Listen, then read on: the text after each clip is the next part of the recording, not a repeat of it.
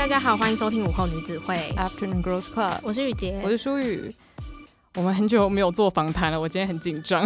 那因为我们很久没有做访谈，是因为前阵子因为疫情，其实都是在家里录音，然后也比较少机会可以约到朋友，就是透过线上的方式跟我们录音。那这次就是疫情稍微趋缓之后，然后也很荣幸就是邀请到了这次要发第一张自己的实体专辑的创作歌手兰亭。对，没错。那我们先请兰亭跟大家就是 say hi 一下。Hello，各位午后女子会的听众。大家好，我的名字是兰婷，然后我去年年底发行了我的首张个人全创作专辑，叫《旋转的苏菲》。好，那。我觉得要在开始正式聊东西之前，要先介绍一下为什么会有这一次的访谈机会。嗯，因为之前我们做访谈的时候，基本上都是可能找一些朋友、同学聊生活中议题嘛。那为什么会跟创作歌手有这个连接，也是要回到很多年前，就是那时候你是发 EP 对不对？对，我发迷你专辑，二零一九年。年初的时候，嗯、我发了一张，就是我自己发的专辑，也没有很久之前啦，听起来还好还好。对对对，那时候就是刚好因缘际会，就是有帮忙参与那个 MV 的服装的部分，对，所以我们应该是一八年底认识的。对对对对，好久以前哦，还还是有一段距离。嗯，对，那时候其实我觉得是人生中蛮重要的一段时期，因为那时候刚毕业。对对对对。我要就是插播一下，就是你那时候 EP 的那首歌非常非常的厉害，他在那个广播节目上出现一次，隔天我妈就唱了一个礼拜，超级超级洗脑。我妈就说到底是哪一首歌，然后我就说哦，就是兰亭的那首歌，大家可以去就是那个 YouTube 直接搜寻。那你要不要介绍一下你当时的那张 EP？哦，那一张 EP 叫做 Offline，然后当时是我独立制作，我跟我当时的两个乐手一起做这张。就是迷你专辑，然后当时的歌曲也都是我自己的创作。嗯嗯嗯，我觉得那一张作品就是比较小女生嘛，就刚刚舒玉有提到，因为当时其实我自己也是就是要刚快毕业，就大四嘛，然后准备毕业的那个状态，其实心灵上有时候也是没有那么成熟，加上我就是一个比较浪漫的人，嗯、就是你知道天真烂漫，这完全是可以套在我身上的。这一个词这样子，嗯、所以那张作品其实就相对我回头看比较自溺，对，但是就是也是一个我觉得是把我当时的状态很完美的封存在那张 Offline 的作品里面。嗯，嗯对。好，那因为刚刚就有提到这次要推出的全新专辑叫《旋转的苏菲》，是那苏菲到底是谁？而且因为你有一首歌就叫 Sophie 了，那所以这个苏菲到底是谁？因为据我所知，你的英文名字应该不是苏菲吧？对对，不是不是。嗯、我我觉得这个其实我当时在想这个名字，它有两个。含义，嗯，就是因为我这张专辑的概念其实是，嗯，像是一本，我觉得像是一本故事，就是它是有剧情的脉络的，是从一个我刚刚提到，以前我是一个很天真浪漫的女生，那我就是一个少女，如何经历了一些你生活当中的挫折磨难也好，你怎么样成为一个相对成熟的小女人，你可能相对的找到了你自己，所以。扣合到刚刚的问题，就是旋转的苏菲的意思，就是说，嗯，我不晓得你们知不知道有一个教派叫苏菲教，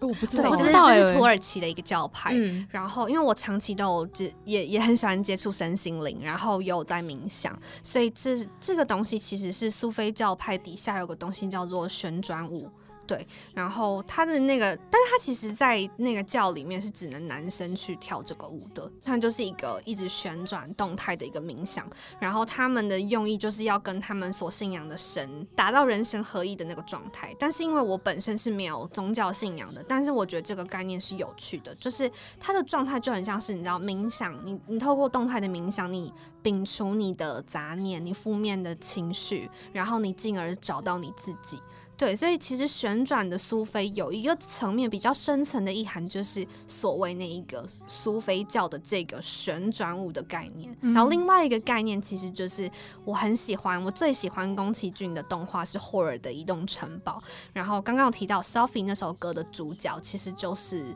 我自己也好，也可以说是那个女主角苏菲，嗯、对，所以其实结合我刚刚所提到两个概念，我是把像是一个少女，可能我们就把它定成是苏菲这个女生，她从一个小女生他经历了很多事情，他慢慢的找到他自己这样的一个历程，做我这次专辑的主要概念发想。嗯嗯，其实就是解释就是要蛮长的，因为它不是一个很单一的概念。对对对，所以我觉得我也是取了一个比较有画面感，因为旋转就好像可以想象到是一个女性正在做这个动作，那我就是会觉得它比较像是一本绘本，一本寓言故事。那我最后你听完我整张专辑，我是有东西，我有礼物想要带给所有听者。嗯，那因为你刚刚有提到，就是你这几年都有在冥想，对不对？是是是。那你当初是怎么接触到冥想的？嗯，我觉得主要是因为其实我的个性蛮容易紧张跟焦虑的，然后之前有几年也有睡眠的问题。嗯，那我觉得那时候我就是会看一些，我会找很多相关可以让我自己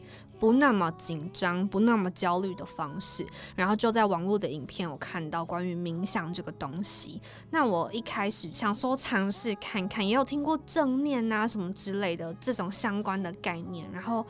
嗯，我以前是只有早上冥想，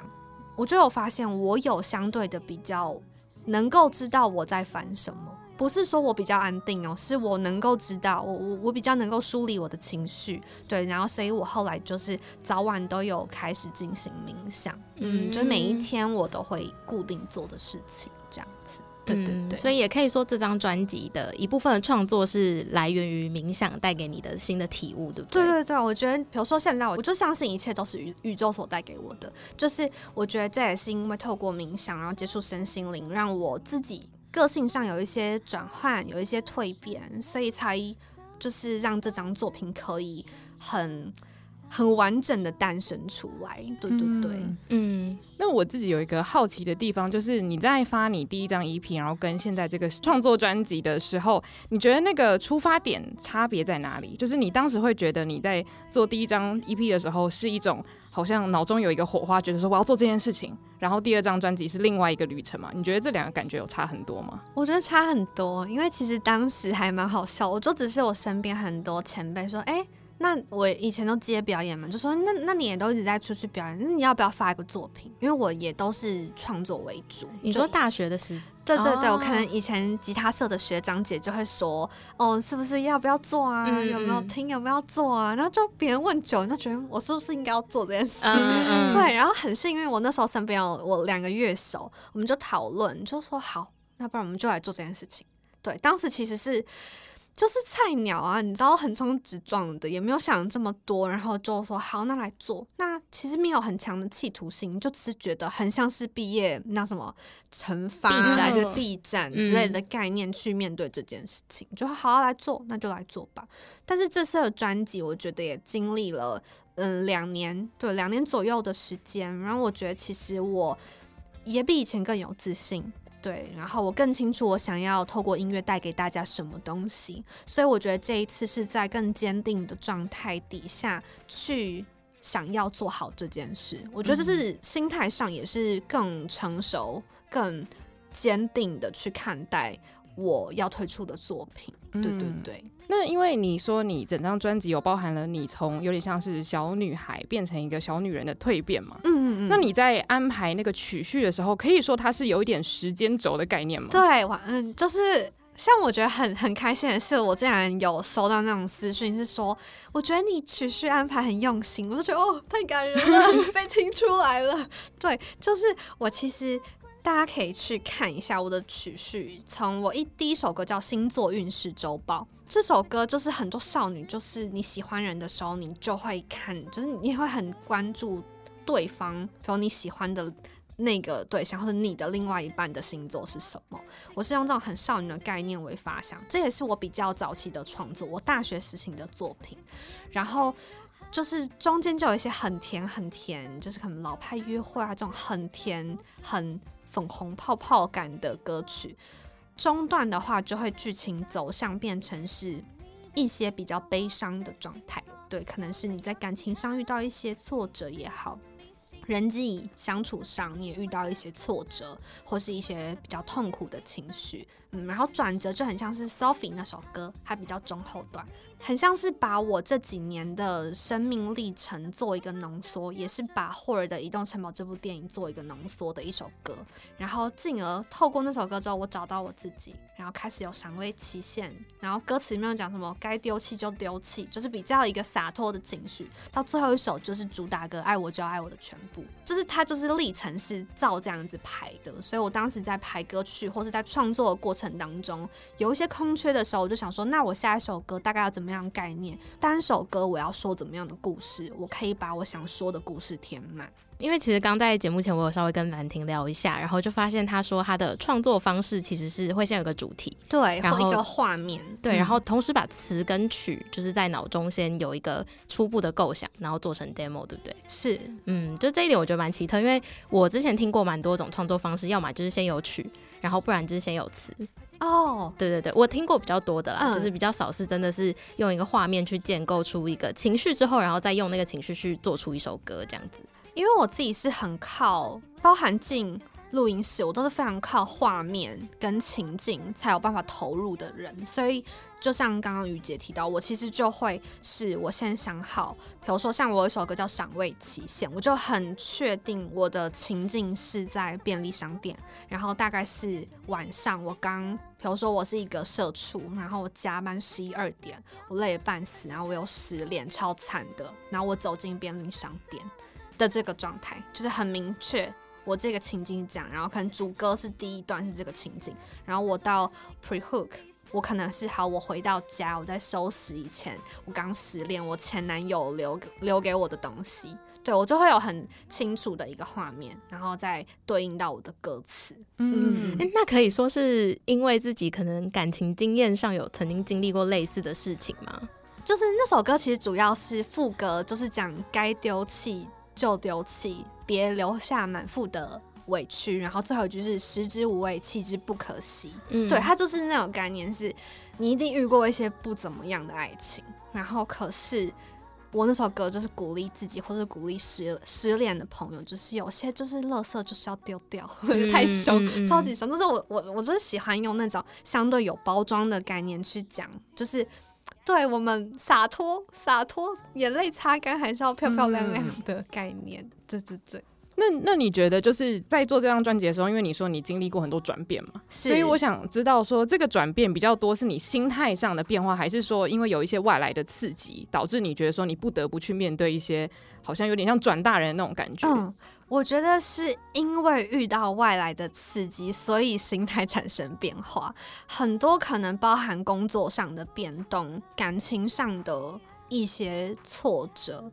然后我就觉得，呃，其实我在做这张专辑前，就是创作期，我去台南打工换宿了两个月。嗯，但是在那之前，就是因为我的生活上有一些。变动让我其实过得不是这么好，然后我心里就有一个声音告诉我说，我觉得我得离开台北一阵子，对，然后一直都很想要换宿，一直都很想去台南，原本就是延宕了一年，后来我就是去那边，然后在那边遇到一个朋友，反正就聊了很多，就遇到很多新的朋友，我也因此个性在台南，我觉得那段时间对我来讲是很很棒的礼物，因为我是去了那边，我才意识到我的问题，因为跟了。新的朋友聊天，我才发现我是一个在很多方面以前很喜欢过度付出的人。这一点我才发现，哦，原来过度付出某某些时候会是一个问题，以前没有意识到。然后也是透过这样的意识，我才开始个性上有了转变。对，或是你在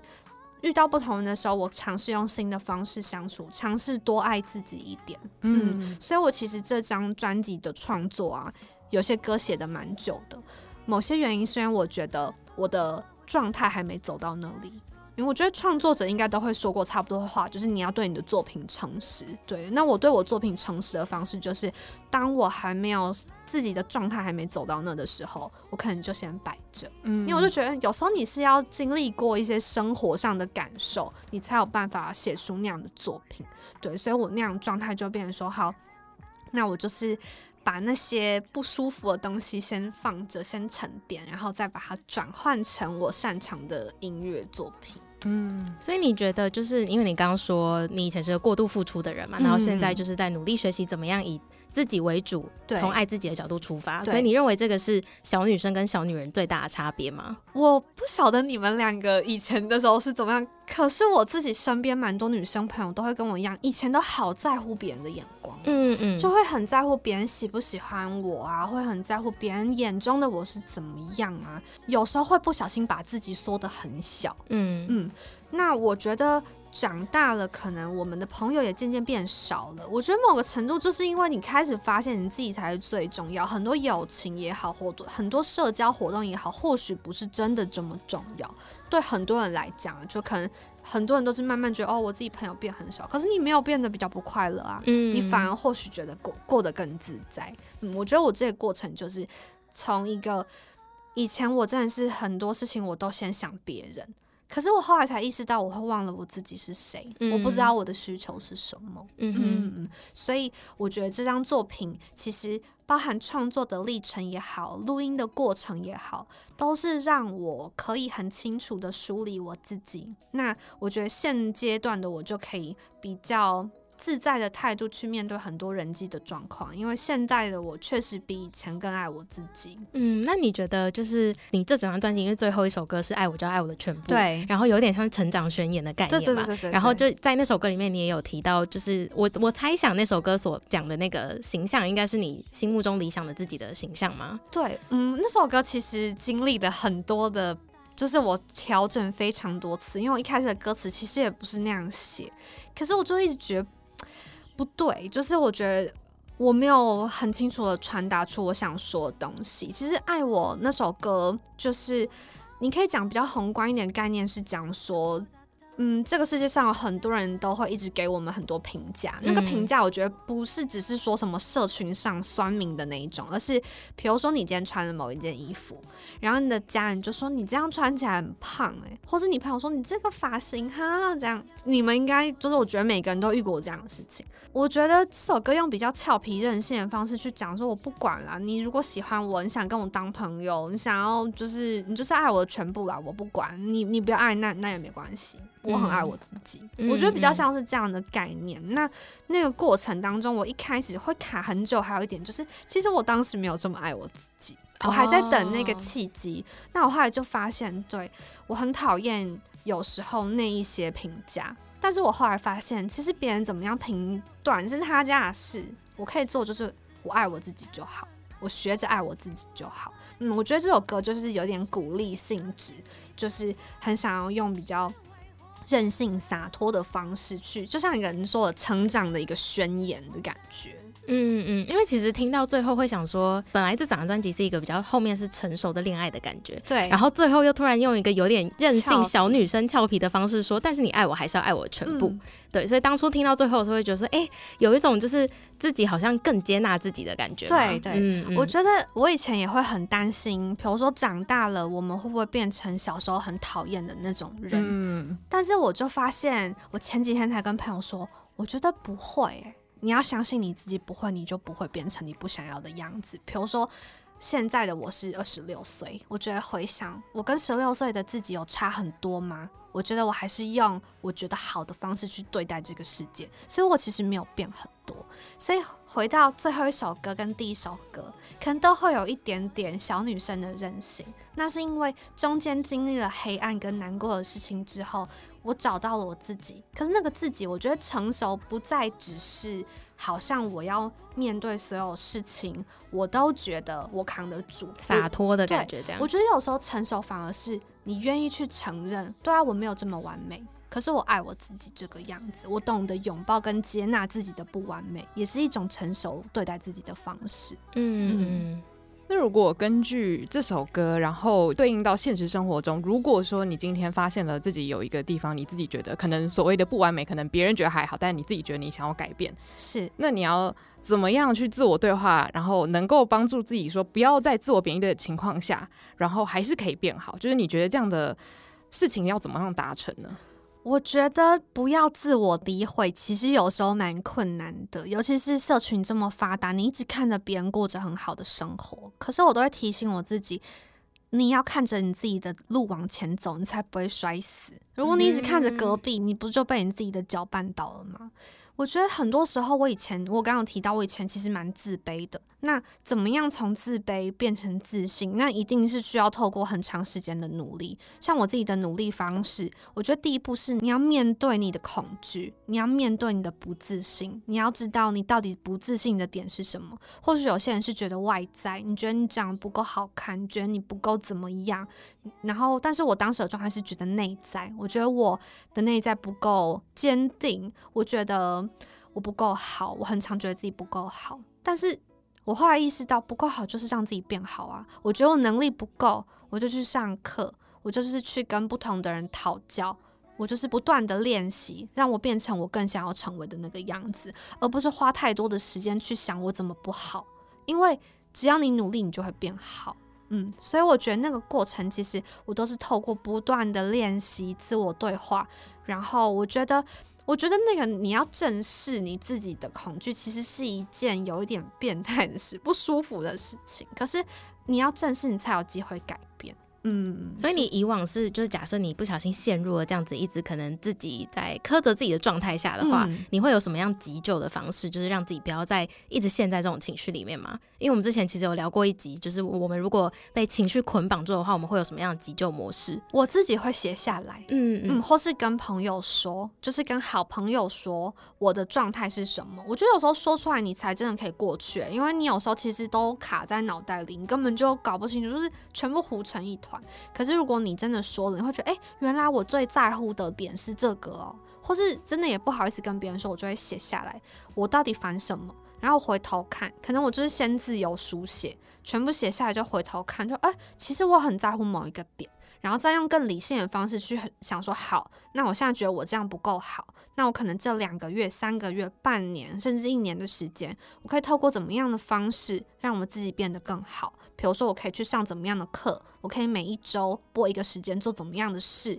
你可以让你自己变成你更喜欢的样子。嗯，所以你以前觉得自己是一个非常感性的人。嗯，我其实是非常非常感性的，嗯、到现在 到现在还是，只是会多了一个相对理性的工具去检视这样的状态。嗯，因为我非常爱哭。哦，所以就是在你真的被情绪控制无法自拔的时候，你反而会抽离一下。对，但是还是要哭。嗯、当然哭，真的，我跟你讲，就把情绪写出来之后，一定会先哭的。对呀、啊，要哭、欸，边写边哭。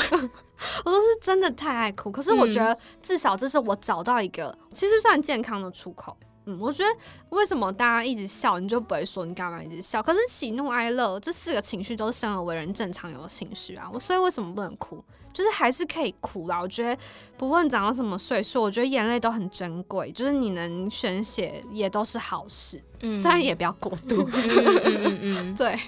那你自己觉得，就是像是因为很多人都有不同形式的创作嘛，有些人他可能就是脑袋卡住，或是很悲伤的时候，他可能会画画，或者像你说的自由书写。因为有的时候你他有一个目的，想说我要写一个什么日记的时候，你反而写不出来，或是没有办法诚实，会有压力。对对对。那我觉得对我们来说，可能录节目是一种啊。那你觉得，就是像你写歌这一种的话，它有有点像是帮你的整个旅程做一个收尾吗？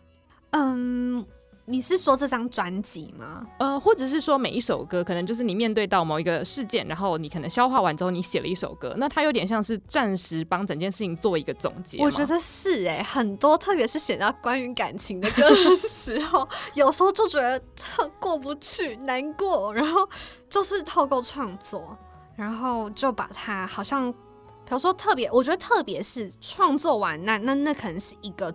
中间点。特别是进录音室之后，因为进入录音室是可能配上制作人或是录音师会跟他聊嘛，就你这首歌到底在讲什么？然后我自己想象当中，我情绪要怎么样铺垫？有时候你跟人对话，尤其是在这么私密、你知道很赤裸的状态，其实我觉得像我这一次作品里面有几首歌，我确实就是在里面，我觉得我很像被治愈了。对，我，我心中过不去的那一块。我在录音室把那首歌完成的时候，我好像让他做了一个在我心中的句号。嗯，就是确实有感受到这一个历程都非常的疗愈，连我的录音师都说，因为我很很刚好是我基本上是录，就是我录音是按照曲序录下去，就是只是前后微微调而已，所以我的录音师是到最后说，诶。我觉得你有长大哎、欸，就是跟我刚进去的时候是有一点不一样的，嗯，就还蛮奇妙的一趟旅程。你一整天录完一整张吗？哦，没有没有，就是。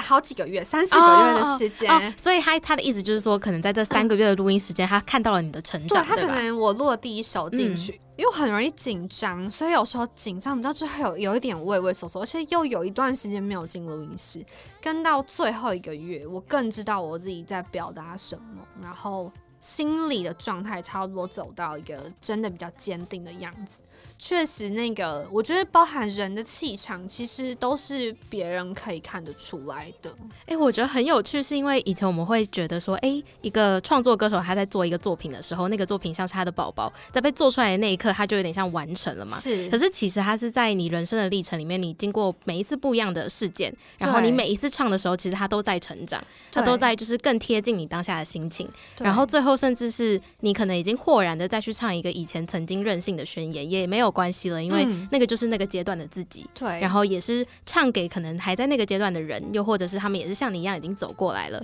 然后可以回想一下自己曾经是有那样子的阶段的。对对对，我觉得其实像我自己就觉得每一个那个当下的状态都是最好的状态，就是应该说是最合那个 moment 的东西，因为。一定可以做得更好嘛，或是包含我这次专辑有收录一些比较少女就以前作品，当时一开始有在犹豫，就觉得说这会不会现在唱有点别扭，或是觉得好像跟我现在状态不太一样。可是后来想想都是，那是让我成为现在自己的每一个基石。嗯，所以我觉得，嗯，那我应该都要收录，才能完整的去记录我的这整个人这几年发生的事情。对，那因为刚刚你刚好有分享到，就是你录你很久以前写的歌嘛，对，然后我就不禁想到，就是泰勒斯他之前不是有把他以前的歌曲全部都再重唱一次嘛，然后就有那个 Taylor's version 嘛，对，然后我就想到说，你当时写好就是你早期的那些歌的时候，你有录 demo 吗？有。那你在听那些 demo，然后你在唱的时候，你觉得那个差别在哪里？哦，oh, 我觉得我想要分享一个比较私密的事情，就是，嗯，我有首歌叫《格林威治》，嗯，然后我《格林威治》那首歌算是我这张专辑里面蛮喜欢的作品，但我喜欢的原因其实并不是因为它的歌词有多么的什么很精精美，然后旋律走的多厉害，是因为我很喜欢当时的自己，因为我当时的状态就是可能我喜欢一个人。然后我就是一个喜欢一个人会发疯的女生，就是我会很浪漫，然后我就会写歌抒发我情绪。那反正格林威这个概念就是那个天文台嘛。我当时是发想是，如果可以，我是不是可以成为那个天文台？我就可以把所有我想要划分在一起的人事物全部都划分在我的时区里面，所以完成这种作品。那我当时回就是在录音进录音室之前，我就有听那个我的。嗯，之前的 demo，我一直想让我回到那个情绪里面，就是在我进录音室的那一个礼拜，就是沉浸在里面，然后也做了很多的设想啊，我可以怎么样做啊，然后要把自己丢回去。但其实对嗯进录音室状态自己来讲，那是有点不舒服的，因为那段关系最后不是好的关系，所以其实是你又要很很变态的让你自己回到那个状态。但我那天录《格林威治》的时候，因为那首就是一首夜晚的歌，嗯，我就开着那个小黄灯，然后就坐着。那天坐着录，然后录的时候，我就觉得我自己状态不是很好，因为我情绪有一点受到那个东西影响。然后我记得我录到一半的时候，录音师就有我们就在聊关于感情的一些观念。然后我里面最后就是副歌最后一句歌词是我能体谅。那时候就在讲说，那我唱这首歌的情绪，一开始觉得可能有一点点，有一点点卑微吧，就是觉得我可以燃烧自己，就是奉献啊，我就是没关系，我可以体谅你。然后录音师就说，会不会其实有时候你想要带给别人的那种体谅，对别人来说是一种压力？然后我就瞬间很像被打醒，然后我那时候就说，你让我休息一下，然后很想哭，然后我就。就是太感性了，然后就让自己可能休息个十分钟，重新调整自己的状态，然后再重新录制那首歌。然后，但是录的时候，后来我们的设定就有点改变，就是我能体谅你，但是那个体谅不是卑微的。嗯，我觉得蛮神奇的，就是回到刚刚属于讲到的那个问题嘛，就是其实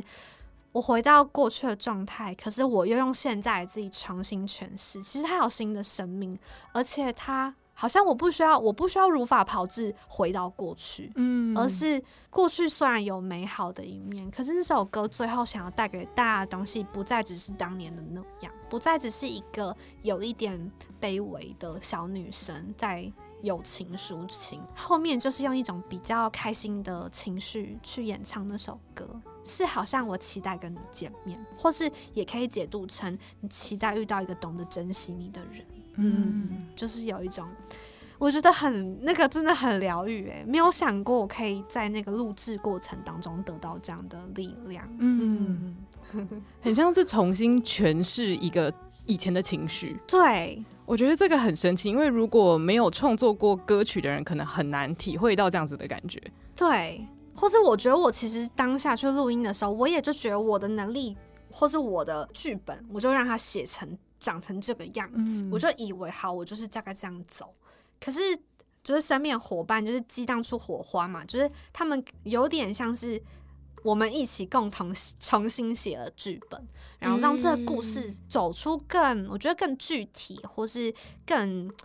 符合我现在状态，或是更符合如果我我要爱一个人，我该用怎么样方式去面对的那个状态的一个新的样貌。嗯，就是一开始其实创作是你非常私人的事情，是，但是带到录音室之后，有了其他人的帮忙之后，这件事情变成可能是大家都会感同身受的一个方向去出发的，对，对，或是可以消化对方的话，就是消化可能工作伙伴他们跟我说的那些话。然后再重新的诠释，嗯，就让歌曲变得更有包容性。对对对，蛮有趣的。我我真的觉得蛮有趣，就是一个共同创作的感觉嘛。因为就像我们很多时候，我们也是各自先想了一些主题，然后在聊天的过程中，书也是会给很多不同的想法，然后最后我们会有一个新的结论。对，对我就是我自己也很享受那样的感受。对，我觉得是你会真好像重新，好像又透过你自己的东西。得到一点启发，嗯，就是像你一开始讲的，你自己常常陷在自己的情绪里面的话，其实你免很难走出来。对啊，嗯，所以是的确是需要外界的刺激，然后加上自己，同时也是一直在自我对话的过程中，然后才能最后是成长成你所谓理想的自己这样。对，嗯嗯，哇，因为其实刚刚很多问题都是你在讲的时候，我自己突然想到，嗯嗯，因为尤其是像我自己在听，就是例如说歌手翻唱多年前的作品的时候。我就会突然觉得说，哎、欸，其实你可以看到他成长的历程。那我觉得，就算一开始的 demo 只有你自己听得到，嗯、但你的成长是你自己最清楚的。对，我觉得那个就是最珍贵的东西。真的，因为我们刚刚前面讲了这么多，就是你经历到的一些事情嘛。我觉得其实你很享受新生活跟认识新朋友嘛，就至少在最近这几年的时间。对对对。所以我很好奇，就说，因为其实我觉得你算是一个蛮斜杠的人。对，就是你没有限缩，说我只，例如说我只创作歌曲，嗯、或是我只做这件事情，嗯、我只有这个 title 这样子。嗯，那你未来就是除了你现在正在做的一些兴趣或者是专业的事情之外，你有没有什么想尝试的东西？想尝试的吗？我觉得刚刚有提到，比如说像我之前有就是有做日常浪漫，就我的 podcast 节目，或是好，我之前也会一些文字上的创作。嗯，我觉得其实我喜欢的事情啊，都有一个通性，就是我也是这一两年我才发现，原来我喜欢的事情是这个。我的核喜欢的核心是，我喜欢透过我自己，我变成一个媒介，然后传递能量给别人。就像我很喜欢跟陌生的朋友聊天，或是当别人需要帮助的时候，我很喜欢，我也很享受跟别人对话的过程，就觉得这个过程当中或许。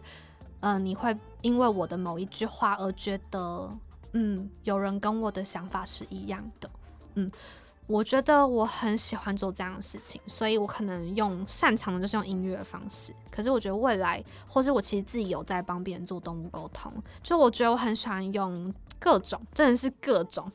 五花八门的方式，为了就是达到我刚刚所说的，我想要透过自己，然后给。别人一点好的能量，但我觉得不是要灌别人心灵鸡汤，而是让别人知道，其实真的我们都是一样的。就像我专辑里面很多歌曲，我觉得那个心情都是每一个人有过的。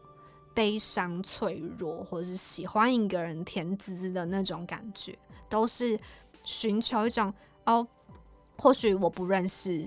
所有人，但是你可以透过我的歌曲，让我变成你远端的朋友，嗯，让你觉得，哎、欸，对，其实我是被好好的陪伴着，对，所以我觉得未来如果想要尝试别的事情的话，可能也是围绕着我的核心的想做的事情为发想，嗯。但也还没有想到，没有想这么远，嗯，但就没有 特别设限，说什么事情不做，什么事情要做。我觉得我比较没有设限，我都觉得那都是宇宙会安排，然后丢到你前面，你就接受它，就、嗯、是 有点太佛系。对，那我会这样想。那因为你刚好讲到就是歌曲嘛，然后我就想到说，因为你专辑里面有好几首歌是有 feat。不同歌手，对对对。那你觉得在就是跟不同歌手 feat 的过程中，你会被他们的气场或者他们的风格所影响或是带动吗？我觉得会，尤其是因为我觉得我个性就比较比较 free 的那种人，所以我就觉得我今天找人合作，我就是觉得要就是吸收大家的养分。嗯，嗯，这一次像是跟那个罗西跟罗莎莎合作的单人电影院，那首歌的词曲创作是我。对，所以我们主要讨论就是在编排这首歌要怎么编排上，因为那首歌曲比较像是我们是想要翻完千禧年的歌啦，就是 S H E 的概念，所以找我们是三个女生嘛，然后就怎么样分配啊，比较花时间琢磨在这个部分。然后如果是跟雷琴的合作是 Shadow Lover，那那首歌就是我们两个人，他嗯他就是抱着吉他，我们在公园一起写歌所创作出来的东西。那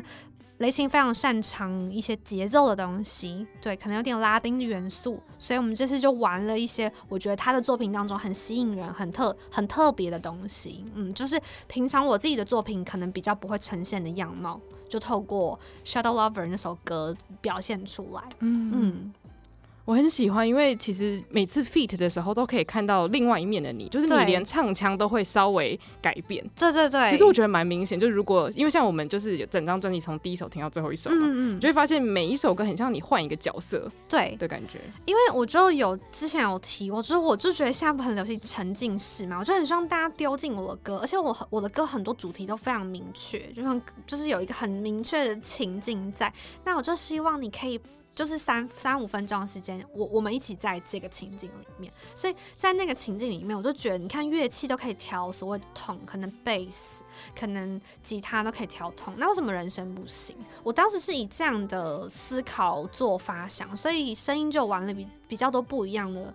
的东西，或是像比如刚刚提到单人电影院那首歌，我们是有分配人设的，就是我我的担当，我就是比较温柔女生的担当，然后可能莎莎就是比较是那种沉稳，可能是金牛座那种那种沉稳一点的女生，然后像是罗西，她可能就是扮演比较耿直的少女，就是我爱就爱上了，你知道那种就是很纯真的爱，就我们三个人的人设是在歌曲的声音表现上也有不同的诠释方式，嗯。突然很羡慕，可以就是身为一个创作歌手，可以体验到这么好玩的事情。我觉得或许可能跟演员有一点类似吧，就是你全是一个不见得完全是你的状现阶段状态的一个角色。嗯嗯嗯，对，蛮有趣的。哇，那你最后有没有什么就是突如其来的小问题想要问兰婷？哦，是因为他刚提到那个宠物沟通，然后我刚 就是一直我一直转着这个题目，想说那我最后要再问一下他宠物沟通的事情，好好笑。就是你是什么样的情况下接触到，然后让你发现说，哎、欸，你跟动物之间是有不一样的连接的？呃其实主要也是因为我有在冥想嘛，嗯，然后我觉得一开始初期的冥想是发现我的洞察力有变得比较细微，或是你对于世界的感受跟以前不一样。因为我虽然是喜欢小动物的人，真的老实讲，我以前对小动物的感觉就是它是动物，然后我跟它是不同，就是不同东不同面向的，对对，不同物种。嗯，可是我从那开始，我就不知道为什么就会。特别观察他们，或是我觉得我那阵子不知道为什么走在路上超常有小动物跟着我哦，真的吗？猫猫狗狗会跟着我，或是在上面，比如说我走在那种巷弄，然后猫咪可能会过来也好，或是会特别跑出来跟我，我很我觉得我自己觉得很像在跟我打招呼，对。然后我觉得是因为我自己变得比较敏感，我就突然超想学动物沟通，但我这人做事有时候就没有逻辑，就是我就会突然很想做什么事情。或许也是就是一个旨意吧。刚好遇到朋友，也是跟朋友巧遇，他的朋友牵了两只狗，他就说他前阵去学动物沟通怎么样？我当天晚上就报名了。嗯嗯，对对对，我觉得主要还是因为冥想，然后带给我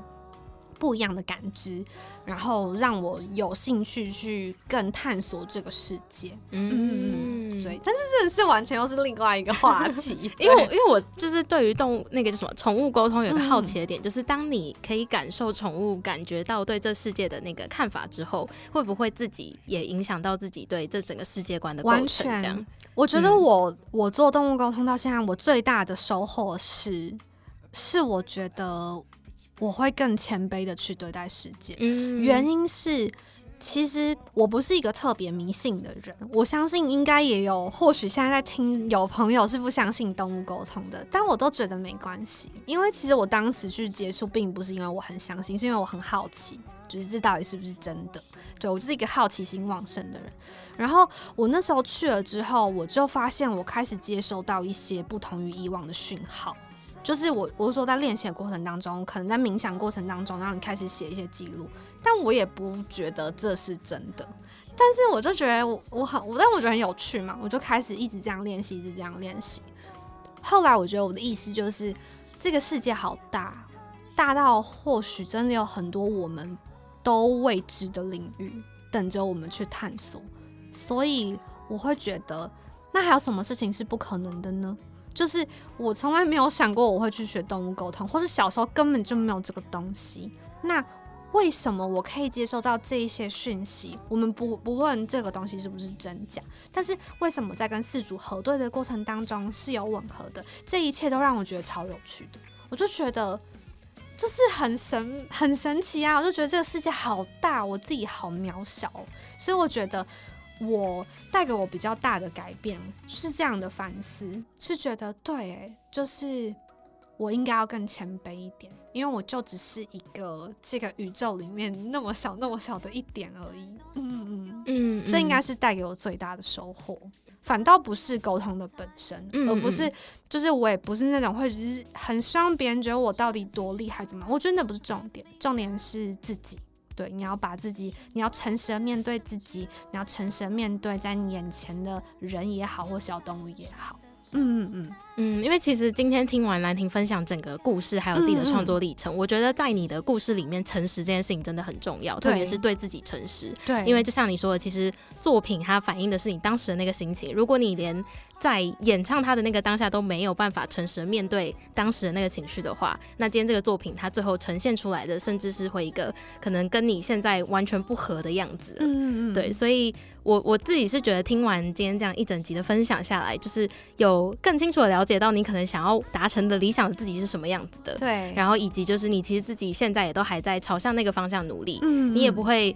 告诉自己说，哎、欸，我已经满足于我现在这个样子，其实还是有很多东西是可以再去进步的。嗯嗯。我觉得我最后想要带给大家一句话是，就是我们都就是进步是一辈子的事，所以我们都可以变成更好的样子。但是你要记得提醒你自己，告诉你自己，现在的你已经很好了，我们只是可以变得更好而已。嗯，不要觉得永远觉得自己好像不够好。嗯嗯。哇，好，谢谢你这点，我觉得这很很励志，因为你在创作的时候有一个很特别的地方，是你都会有一个群众，你想要表达一些能量给他们。对，所以就是你在说话的时候，有点像是你在对着一群可能你看不见的听众，就因为可能在各个地方嘛，就是可是你是想着他们在说这些话的。对对对。所以希望今天这一节访谈，就是大家也可以接收到，就虽然可能看不到，但是可以从他的分享里面。就是知道说他这张专辑，他这个人想要带给大家的能量，这样子。没错，希望大家就是有兴趣都可以去听听看我的作品。哎、欸，那所以这个实体专辑是什么时候会发行呢？我们预计是三月底会推出，然后我大概在五月的时候也会有个专场。那详细的东西都可以上我的脸书粉专或是 Instagram，就打我的名字兰亭，蓝色的蓝女字旁的亭就可以找到了。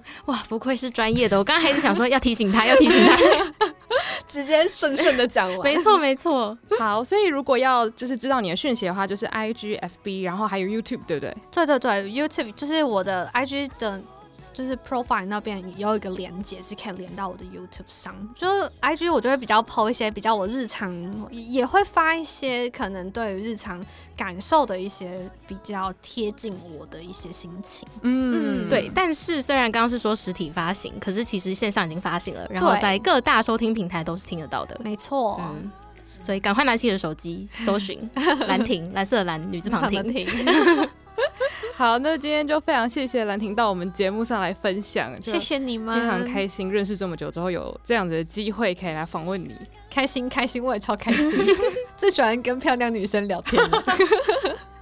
好，那如果大家听完这一集有想要就是反馈各种心得的话，可以到我们的 IG，也可以直接去兰亭那边跟他就是回馈说你听完之后有什么样的感想。那我们的 IG 账号是 Afternoon Girls Club。那如果是对这一集的某个特定时间段有一些心得想要留言的话，都可以到呃 Mixer Box 搜寻我们的节目，然后就可以找到这一集的下面做留言。对，那如果想要投稿一些比较长的故事的话，也欢迎到我们 IG 的来信表单。那就谢谢大家今天的收听，午后女子会散会。